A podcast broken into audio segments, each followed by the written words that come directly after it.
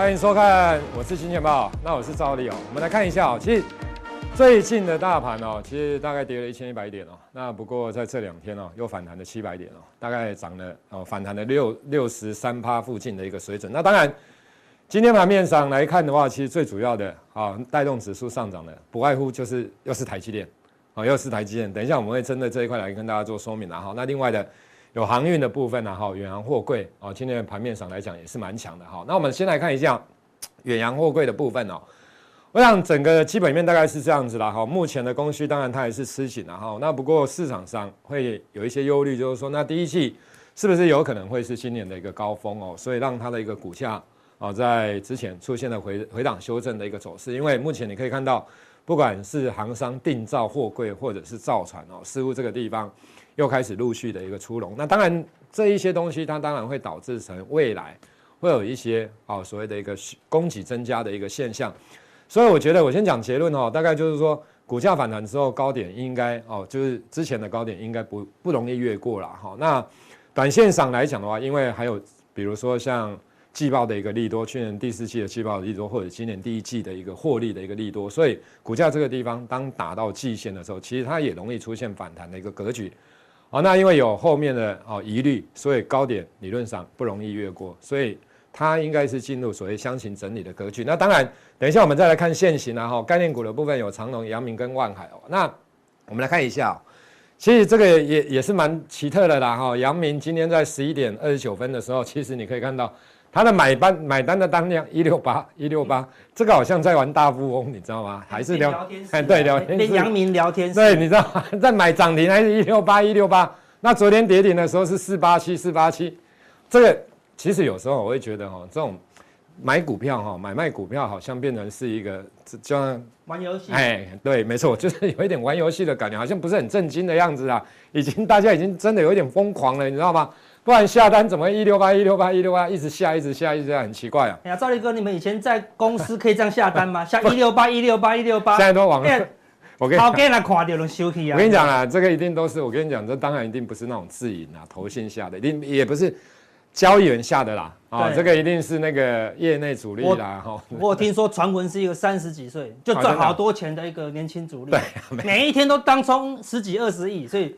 太无聊了，他他就跟人家聊天，他就用阳明来 当做聊天。对，这个有可能是讯号啦啊，就是我得是买一六八，你看啦，叫龙华北阳一六八一六八，叫您叫大家一起买啦哈，看会不会一路发啦哈。那我觉得当然啊，这这样子哦，其实我觉得现在的股票真的，其实这个氛围已经真的非常非常的火热了哈。你不管是最近的啊 GameStop 或者是最近的白银哦，其实你可以看到真的很火热。好，那我们来先来看一下长龙的部分哦，其实。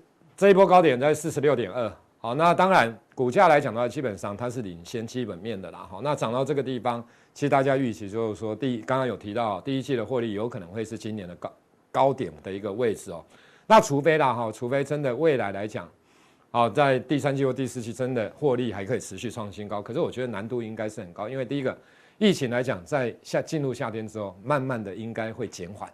又有疫苗的出现，所以塞港等等这一些，然后货柜又要造出来，所以理论上来讲的话，未来其实真的有一些疑虑的状况之下，我觉得四六点二它不会过。不过呢，就从刚刚所提到的，因为有季有去年第四季季报的利多，或者是今年季第一季季报的利多，所以大家有没有发现，打下来之后季线附近就出现了止跌的讯号，量也缩了，所以这种股票应该就是以季线。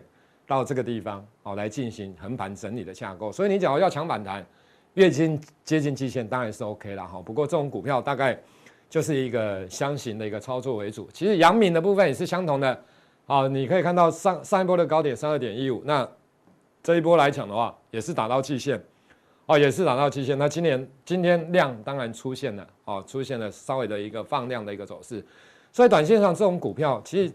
万海的部分也是类似了哈，万海的部分其实也回档修正完之后，大概季线这附近，好也开始出现了止跌的一个讯号。我觉得这种股票大概就是一个震荡走高的一个态势，哦，震荡走走高的一个态势。不过来到大量区的附近来讲的话，有可能，好你要留意买点的浮现了哈。所以因为最近哦又开始这一两天哦，你像昨天其实也涨台积电，哦，那昨天来讲的话，其实大部分就真的表现比较差一些些。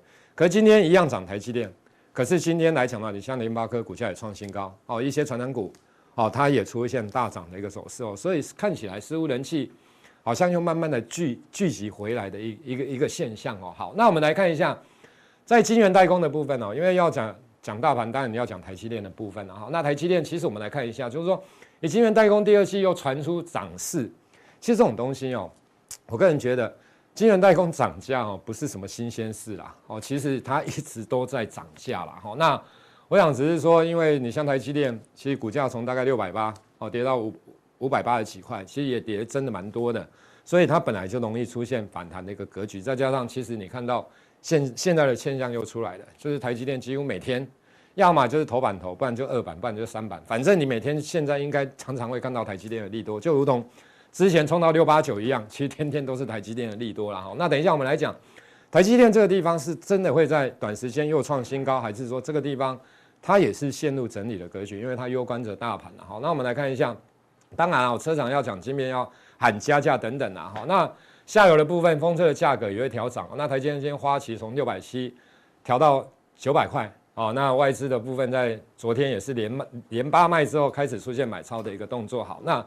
另外的有 IC 设计，等一下我们来讲 IC 设计哦。那另外的，哦，它的一个指标股的部分，其实就是台积电哦，跟联发科。那我们来看一下，先来看一下台积电哦。其实台积电，当然现在的技术能力非常强哦，全球第一，这个都无可否认的。那只是说，我们假如说从它的本益比的一个河流图来做观察的话，其实你可以发现哦，在二零一一年的时候，当然台积电没有那么的强，所以它的一个本益比。大概最高的话，有可能就是十五六倍的水准哦。这一条线是十五六十六点二倍。好，那慢慢的，因为技术能力越来越强之后，其实在去年，啊就已经可以突破到啊这边的本益比是二十五倍以上的一个水准。好，在去年就已经开始突破了啦。那只是说好，大家来看哦，今年大家预估的台积电，今年啊哈，其实 EPS 大概是二十三啊上下，没有差多少。明年会当然很好，可是今年大概二十三，去年大概接近二十块。你二十到二十三，其实说真的，三块钱大概是十五趴。你说十五趴的成长幅度会不会很大？其实不太会。哦，那假如你用二十三块来看的话，其实它二十五倍的本益比大概是五百七十五块。那你看到，其实之去年的，当然现在的台积电当然更强，然后比比你去年看到年初的时候看到的台积电更强，然后那在这样的情况之下，我们只是去推测说，假如说它涨到六百六百九好了，哦，六百八就前波六百八六百九好了，其实它的 P。好，其实说真的不便宜啊！你二十三块乘以三十倍，我们用三十倍，其实六百九。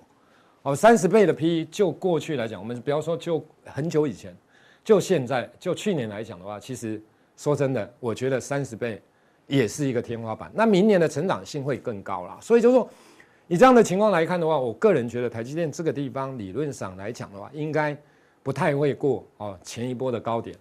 好，那应该是陷入整理的架构。那真的要有机会，有可能是下半年的时候，我想台积电哦，真的要在过高的机会，相对上来讲，它才会是比较大。因为有可能明年下半年的时候，或者是接近年底的，今年年底的时候，它有可能要反映明年的哦，假如景气是正常的状况之下，它会明反映明年的 EPS。那我想明年哦，就是在今年底附近来讲啊，再攻另外一波的机会相对是比较高。我想是这样的一个情形，所以我认为。台积电这个地方来讲，大概是一个整理。好，那另外的 IC 设计的部分来看的话，当然指标是在联发科。其实我个人觉得，以现在来看的话，其实联发科它的一个成长性相对上来讲会是比较大。哦，所以假如说，不过其他的 IC 设计类股不一定哦，有的本益比非常的一个高。那我们来看一下凯西的报告，其实联发科今年预估的 EPS 哦，大概可以高达哦四十六点九，大概四十七块。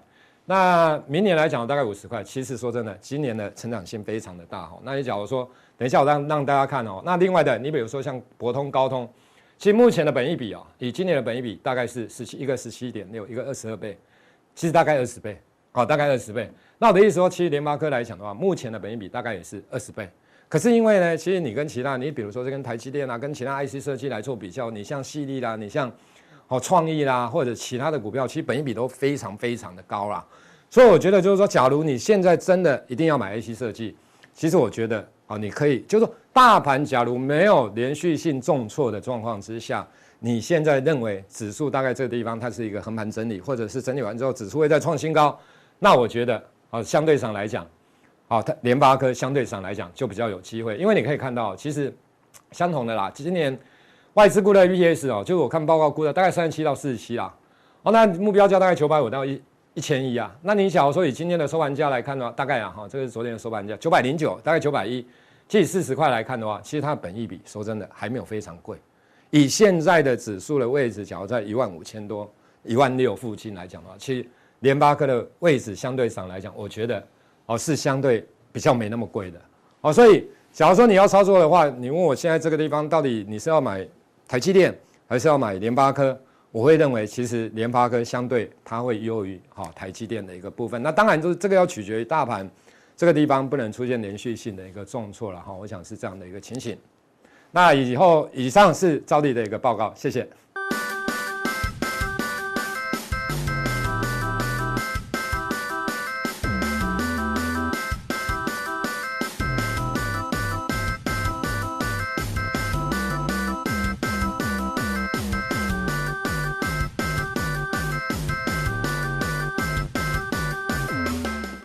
今天我们要先来给大家做点小测验，测验你有没有玻璃心呢？因为今天阿哥来了，真是让我们歌性大发啊！大家都知道，我们跟阿哥这样的年龄，一定有听过这首歌，就是杨林的成名曲《玻璃心》啊，对？那因为阿哥来了，我们跟阿哥一起唱，就证明我们是同年代的。阿哥会唱吧？我忽然觉得我蛮年轻的，我忘记怎么唱了，真的吗？呃，我们复习一下，就是哆瑞咪，哆瑞咪。哆瑞咪哆瑞，好了，你看我们真的是不计形象啊，对。那到底我你有没有这个玻璃心呢？你看，可见杨林这首歌有多超前。现在这首歌既然大家都知道了，对。他，你有没有觉得你问题比别人严重？即使运气不好，你也觉得你跟好运绝缘。哇，这个已经到了悲观的地步了。你很确定别人都不懂的日子有多苦？你常抱怨不公平，你觉得别人的人生比较惬意？哎。其实基本上呢，大家呢就是不要有比较的心，就跟股票一样，常常有些人天天在比，说什么？哎呀，怎么这档股票涨，我没有？对，别的股票通通都有。对，今天大家都有玻璃心啊，因为今天大盘涨四百多，以前涨两百多，你大概手上的持股要两三档涨停。今天涨四百多，你感觉好像才涨四十点而已。所以啊，就是说现在玻璃心在常常在台在台湾这个出现，但是没有想到玻璃心啊产业真的太多了。连这个我们来看到这个玻璃基板啊，这个玻璃基板厂都可以看到。最近的玻璃啊，常常出现了这个爆炸的一个事件，所以今天我今天听到很多人说要去买台玻，我再度跟大家强调，台玻这是玻璃基板跟台玻，台玻有出面板的玻璃，但是是触控面板外面那一个，不是面板底座的那个玻璃基板，大家千万不要这个呃张飞打岳飞啊，因为这种事情一一代的出现了，对，那呃。这可是呢，有一个玻璃基板出事呢，也让面板持续的上涨。但我老实的说，面板上涨其实并不是这个原因。我想之前呢，今天呢，我要不要跟大家讲这个双低涨价，因为我很喜欢说涨价股，因为大家会发现什么？除了最近啊，这个呃，我们讲权值股涨翻以外，其实全台湾啊，最让人又爱又恨的，就是涨价概念股，因为涨价概念股它可以。涨价一波涨死你，然后呢，就像长隆、阳明，高档没跑的人是恨死你。所以我说涨价概念为什么我喜欢讲？因为啊，常常大家这个高低点啊，傻傻分不清楚的时候啊，不受害就很深了。但是为什么我对于面板会很有信心？这是因为这个面板就是呃，差不多半个月公布一次，所以它下一个月要公布的时候，大概是二月，就是我们现在的二月。十号左右，那为什么我觉得这一天很重要？首先，二月十号之前要做什么？我们先看有人帮我们示范，我们也可以先预告。我常常跟大家讲《孙子兵法》“胜兵先胜”的原则。为什么我知道面板会好？因为有人先知道。朱总编，你有内线？没有啦，国际间已经先发生了。LGD 已经先跟我们说，它的第四季的营业利益率怎么样？是三年中的最强，就是什么？已经有一个人他先发生的。你觉得 LGD 三年最强，然后我们的友达跟群创会说我们是三点最弱，可能吗？可能吗？所以 LGD 跟已经先告诉我们面板会抢了，那还有谁告诉我面板会抢？投资总要早知道。有一家公司，它抢在二月面板报价出来前，它开法说，就是这个礼拜，我这是昨天的 K 线，今天它已经一度强度关三十六点五，当然我们承认它十六点五的时候，在这边呢有一个剧烈的震荡，这很正常的嘛，因为前波的压力嘛，那这个会不会量滚量量出去呢？我觉得有可能。第一个，因为面板的报价还在往上涨，那这大家都有听过我教大家一个诀窍没有？法说会强的股票，钱就强，要卖在法说会开法说会的前两个小时，大家听得懂吗？法说会前如果就涨的公司，要买卖在法说会前两个小时，为什么？因为它的好，每个人都已经猜到了。现在有人会认为友达的财报不好吗？你在地铁上随便擦皮鞋的跟你讲，哦，面板应该会涨，那是不是就在等什么四号嘛？今天已经二号了嘛，明天已经三号了，大家知道我在讲什么？来，自己想想看，如果最后滚量又滚过去了，那啊、那你是一个短线的人，我们长线的，你说你要持续报。啊，只要面板报价往上，我是不会阻挡的。但你说你是一个略微短线的投资朋友，那你可能法说前的两个小时啊，你可能呢，你就可以享先享受完这个甜蜜的成果了。因为我们必须要承认的是，不管你对于指数有多乐观，指数就是在高档，就是在高档。你适时的做一个，就像现在了，你当初高点没卖台积电的，你说你自己多强，你现在也还是在解套而已了。你高档没有卖联电的人，你现在也只是要不要解套而已。你只有高档卖掉联电，低档接回五十块联电的人，或高档卖掉台积电的人，六百去接的，你才有权利说，对，我要获利了结。那我个人认为，你如果这次又洗上去了，那也许又是一个高出低进的好机会。那这一次大家会发现群创落后给友达。这一次会要渠道，那我自己也做了一个解释，我也跟大家解释一下，在 Mini LED 的布局里面，友达的联盟是什么？友达以前的 LED 是谁？Mini LED 是谁？是隆达，隆达现在并进去了。现在我们的最大的控股 LED 控股最大法人股东是谁？法人股东就是友达，你们听得懂吗？我们现在的财富控股最大的法人股东就是友达，并且占有一席董事，所以变成这个 Mini LED 变成友达的资源了。可是群创自己的 Mini LED 是什么？光弘啊，融创啊，相对人家的军容壮盛，你略差了一点。那 Mini LED 会会认为是下一世代的显示器嘛？所以相对来讲，我认为可能是在 Mini LED 的布局里面，友达。我们这样来分析，应该略胜这个红群红海集团，所以群创也稍微弱了一点，让大家了解意思吗？那完了以后呢，我们来看这个零组件，通常只要涨上去就开始涨零组件，但这一次没有，为什么？为什么这一次没有？以前呢，只要价格一涨啊，零组件都会跟着飞啊，但为什么这一次没有？我再教你们一个，以前价格的上升。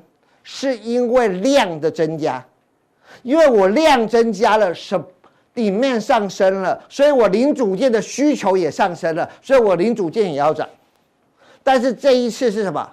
这一次是什么？是 supply 的减小，因为韩国减产了嘛，对不对？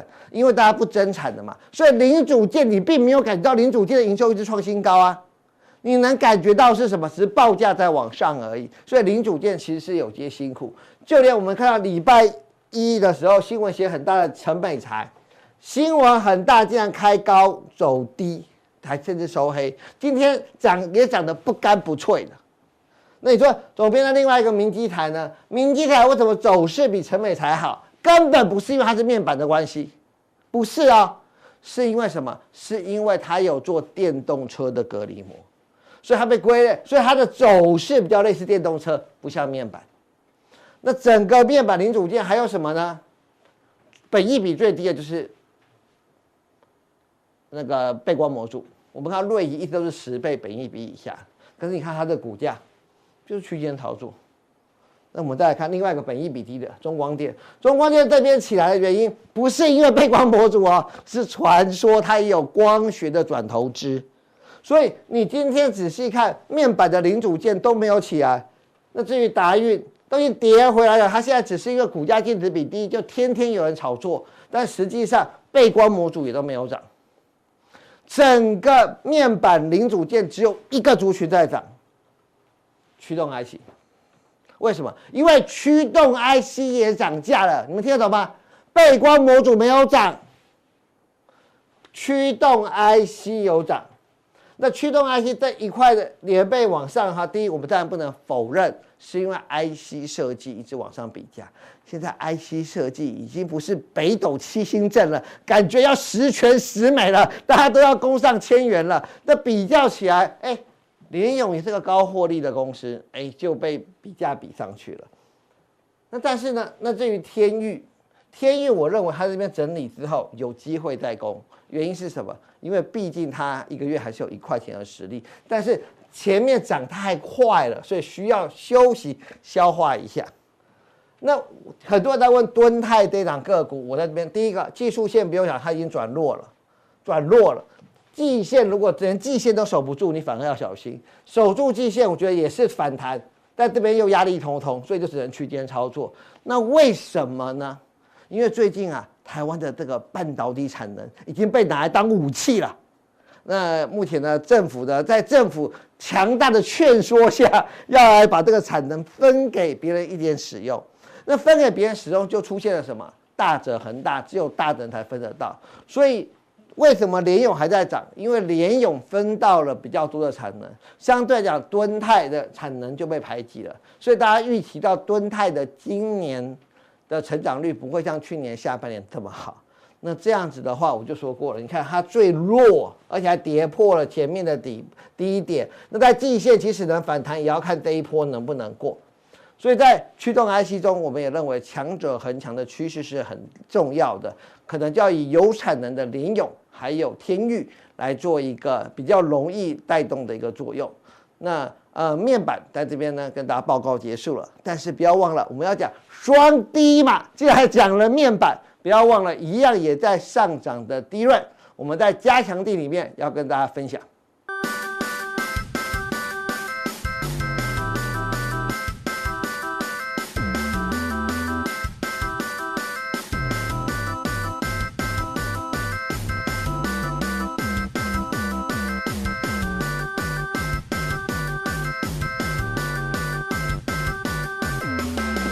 大家好，啊，我是阿司匹林。好，我们今天讲什么？我们先讲一个关键的一个观念呐。哈，有一个一句话讲得非常好。哈，子罕福寿玉。好，什么才是宝？哈，这就完全听不懂，对不对？哈，大家会讲这个故事了。意思说，他找到一个玉，他觉得非常好啊，非常好这样子啊。那你现在手上的股票，好，如果是强势股，好，许多那个我们共同回忆的就知道，它可能是元气玉啊，非常好的一块玉哦。那如果只是一个很普通的，你以为它是元气玉，就买了以后它一直跌着叠，好，那你要小心一点哦，对不对？可能赶快砍掉，为什么？它可能只是一个贱玉而已啊，所以你到底玉是好是不好？好，那还要自己想清楚了。那什么叫子罕福寿玉？我给大家讲一个故事哈。宋人哦获得玉啊，就是有一个人，宋朝的人，他得到一块玉啊，那个子罕是当官的啊。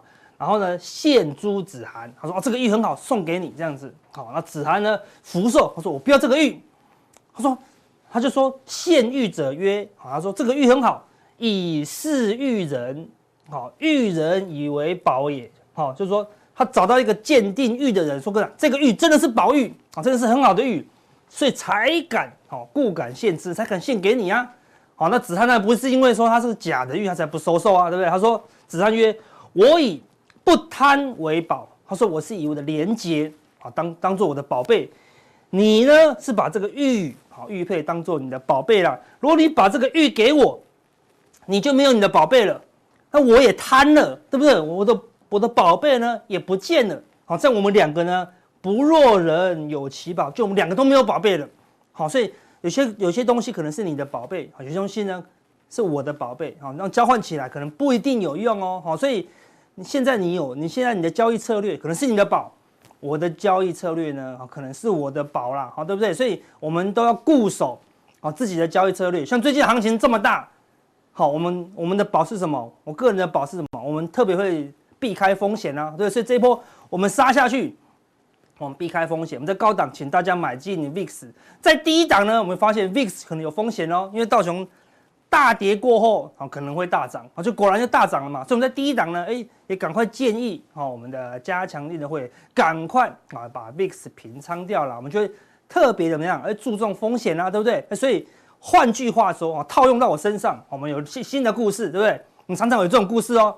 朋友报名牌献给阿哥，对，阿哥这个股票很好，你参考看看，对不对？我说阿哥不买，我说不好意思，没办法买哦。给牌者曰：我朋友说。真的会喷出眼，看又一个耶嘛，对不对哈？所以爆牌啊，对，我朋友说真的，就那朋友到底是怎么来的，我们也不知道，对不对？他也没有署名电话地址啊，对不对？他说我朋友说会涨，那你朋友为什么说会涨？哦，他朋友的朋友说会涨，他朋友的朋友为什么说会涨？哎，他也是听来的啊，对不对？好，最后那个源头已经不知道好跑好跑好几轮了啦，对不对？所以阿哥曰：我以纪律为宝啊，所以我的宝贝什么？是纪律哦。你以牌为宝，很多人怎么样？只需要有牌就好了。好，明明是五百人的群所报的牌，你也吃。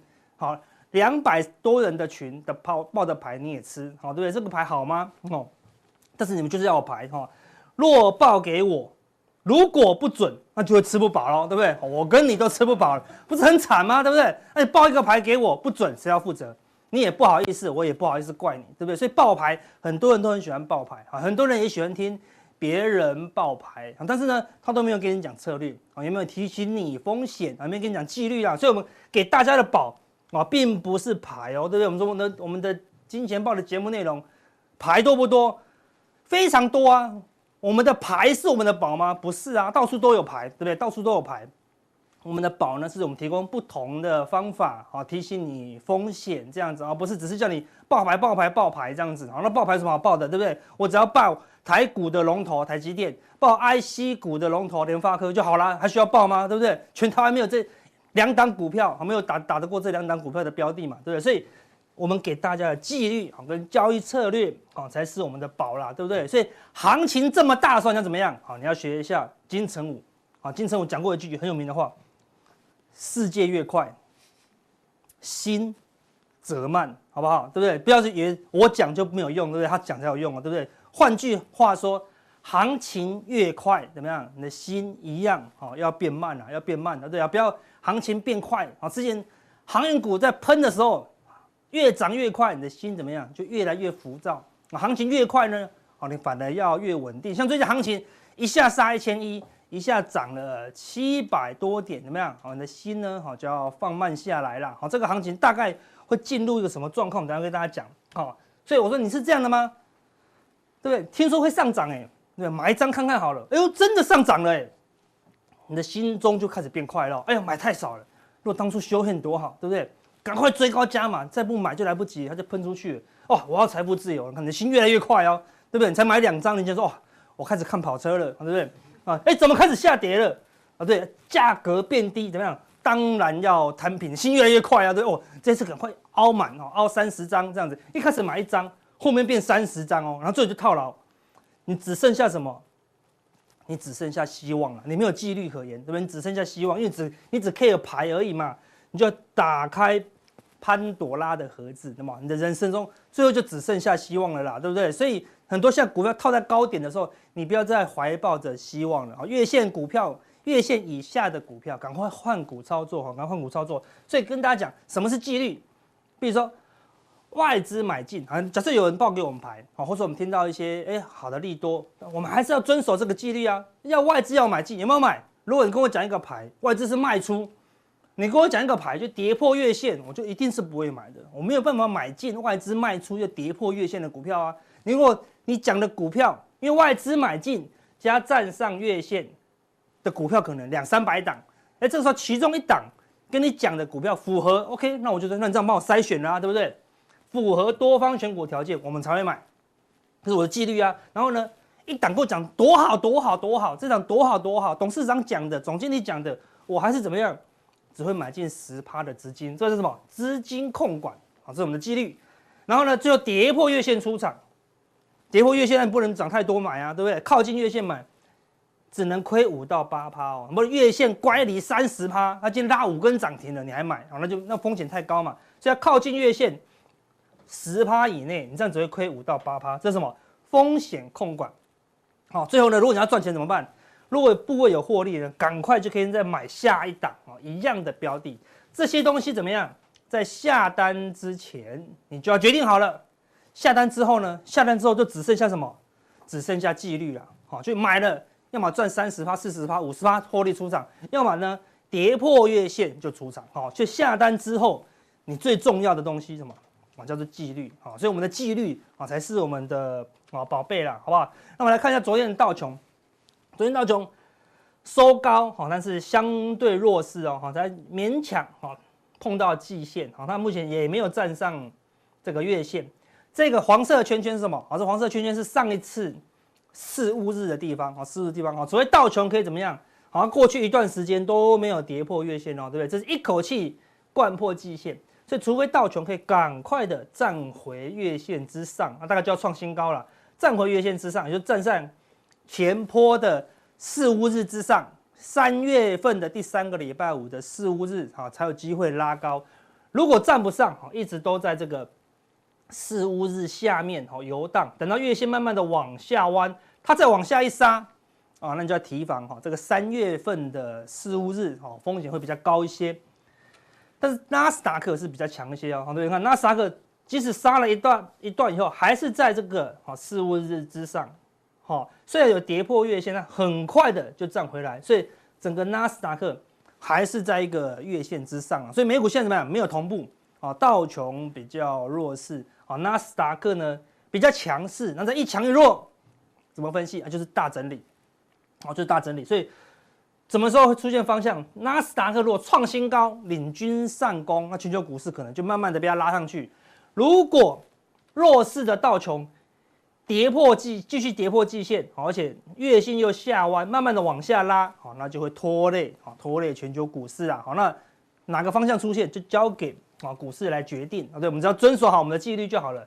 那台股的部分呢，我们今天用宏观的方式，好，大家也可以利用用这种方式来看你的股票。我们先看月 K 线，我们从月、周、日来看一下大盘的方向。月 K 线呢，上个月出现一个高点啊，一六二三八，然后呢出现一个很长的上影线。好，上影线出现以后呢，你可以看到上个月的交易金额是多少？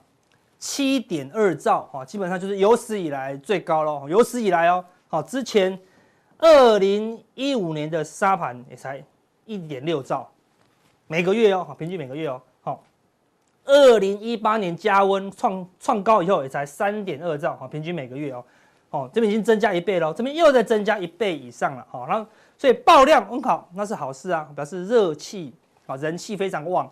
但是就不能跌破啊这个月 K 的低点，我们刚刚画好了啊，这个月 K 的最低点就是一四七二零哈。如果月 K 哦跌破了啊这个一四七二零，代表什么？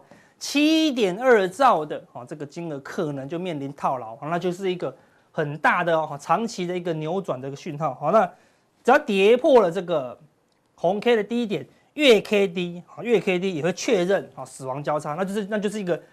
中长期的修正了，哈，那就是中长期的修正了，哈，那你进入个中长期的修正，你的量又是有史以来最大，那修正的幅度啊就会非常大，啊，但是还没发生，好，是一四七二零，啊，记下这个数字哦，或者跌跌破这个数字，你就要遵守你的纪律哦，哈，遵守你的纪律。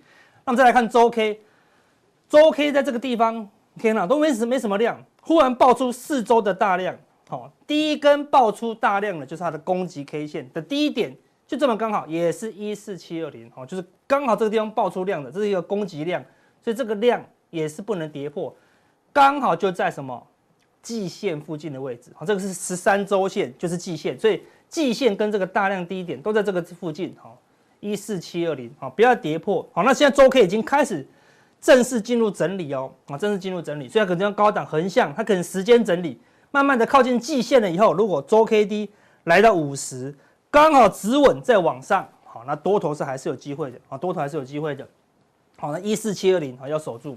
好，最后再来看日 K 的一个情况哈，日 K 的最大量在这里，好，日 K 最大量在，哎，这边很多大量，好，那有很多都被跌破了啦，啊，今天又站上了，对不对？今天又站上，好，那我们先先看最遥远的支撑，好，这边有一个最后的大量，这个大量之前呢，好，就没什么大量了，这边是这个，但是这个是最大量，这个最大量的低点，哈，一四八三七，好不好？好，所以这个是关键的支撑哦，它比季线还上面一点点呐，好，所以要么就这个地方不要被跌破，啊，所以如果一旦跌破，那季线呢，好，可能不一定守得住了。好，那目前日 K D 你看已经来到相对低档区，好，大概二三十的附近，相对低档区，相对低档区，相对低档区。今天出现一根跳空长红，K D 应该就会顺利的黄金交叉，所以未来的行情呢，应该就在这高档，好，来回震荡。当然如果过高就会更强，好，但如果没有过高呢，好，这个地方应该会横向整理，好，横向整理，好，预计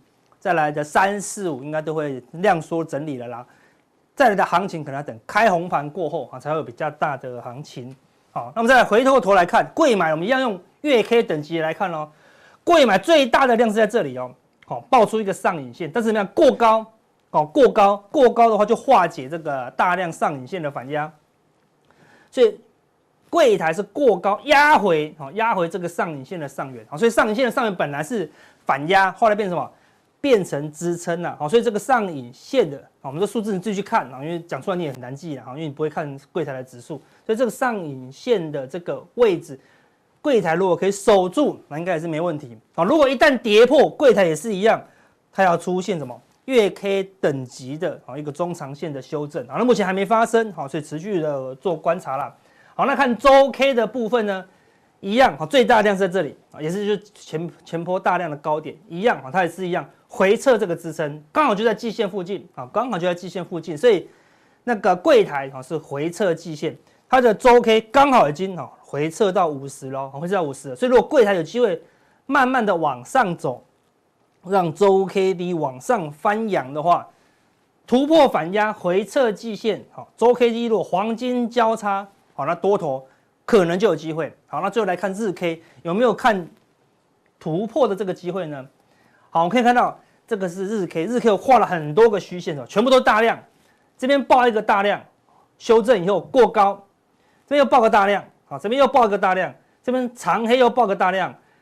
柜台今天收小红 K 而已哦，好，还没有过十日线跟月线，大盘已经过了，它但柜台相对弱势，为什么？因为柜台跌破季线的时候，好，跌到季线的时候。一二三四，这四根大量的低点，通通被跌破了啊！通通被跌破了啊！所以柜台的这个高档的套牢的反压哈，是比大盘重非常多啊，重非常多哈！所以小型股就感觉好像非常难操作。大盘这么强，为什么小型股这么难操作？就是因为柜台没转强啊！所以你要看到柜台站上月线啊，甚至过高。好，你的小型股的操作呢，才会比较容易啦。如果没有发生之前，你的选股难度都会非常高哦。如果你柜台没转强，你又想要选股啊，选股功力又不强，就直接选权值股啊，那你的获胜的几率会高一些啦，会高一些啦。好，所以最近大家感受很差，为什么？你可以看到，到昨天为止啊，到我昨天我这个数字已经来到新高哈，短空加速来到。一千三百七十二家，一千三百七十二家，就是大概大部分的股票月线都是下弯，就这么一点点，两百四十家的股，两百四十八家的股票月线还是往上弯，你做多才有机会赚钱哦。所以大部分你做多，最近感觉都是很差，月线都是往下弯啊，代表你的股价都修正了一段哦。好，在这样的情况下，我们来看筹码，哈，这是上市的融资，最近有减少一些些，所以大盘反弹嘛，但是你可以看到。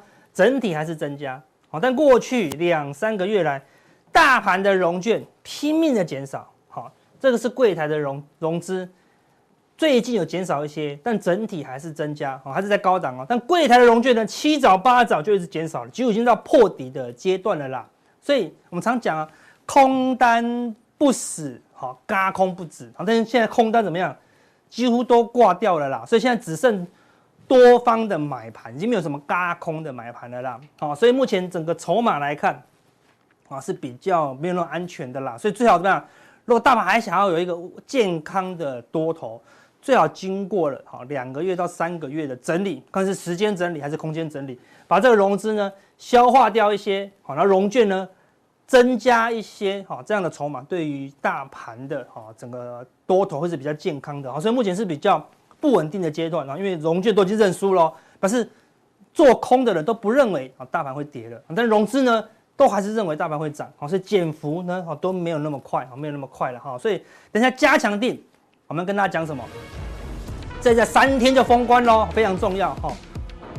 透过这个麻将的一个含义，哈，就跟大家讲，我们加强定的一个选股的关键啊，看大家可不可以从这个麻将的盘中，它不是听三四所，对好，它不是听三四所，三四所可以选什么股，那我就不知道了啊。